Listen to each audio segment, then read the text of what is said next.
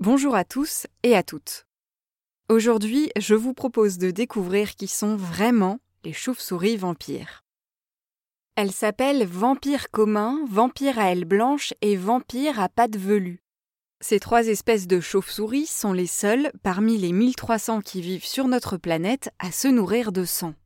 Cette particularité, fascinante aux yeux des êtres humains, leur a valu le surnom de vampires. Ces petites bêtes n'ont cependant rien à voir avec des monstres sanguinaires prêts à tuer pour un bon repas. On trouve les chauves-souris vampires en Amérique centrale et en Amérique du Sud. Elles font la taille d'un petit rongeur et comme toutes les chauves-souris, elles vivent la nuit. À leur menu, on trouve principalement du sang de bétail et du sang d'oiseau. Le museau des chauves-souris vampires est pourvu de thermorécepteurs. Grâce à eux, l'animal repère facilement la chaleur du sang qui circule sous la peau de sa proie. Ça lui permet de trouver le bon endroit pour planter ses petites dents acérées. Une fois la coupure faite, la chauve-souris lappe le sang qui s'écoule de la plaie pendant 20 à 30 minutes.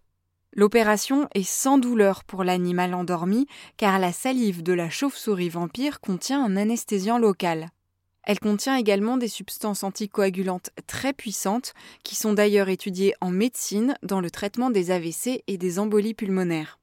Pour être en forme, les chauves-souris vampires ont besoin de l'équivalent d'une cuillère à soupe de sang frais par jour. Pas de quoi tuer ou affaiblir leur proie.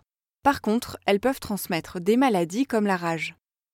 Alors si une chauve-souris vampire rentre de la chasse bredouille, elle pourra compter sur ses congénères. En effet, les chauves-souris bien nourries peuvent régurgiter un peu du sang de leur repas pour en faire profiter les plus affaiblis. Et contrairement à ce qu'on pourrait penser, les chauves-souris vampires s'attaquent uniquement aux animaux, les cas de morsure sur des êtres humains sont extrêmement rares.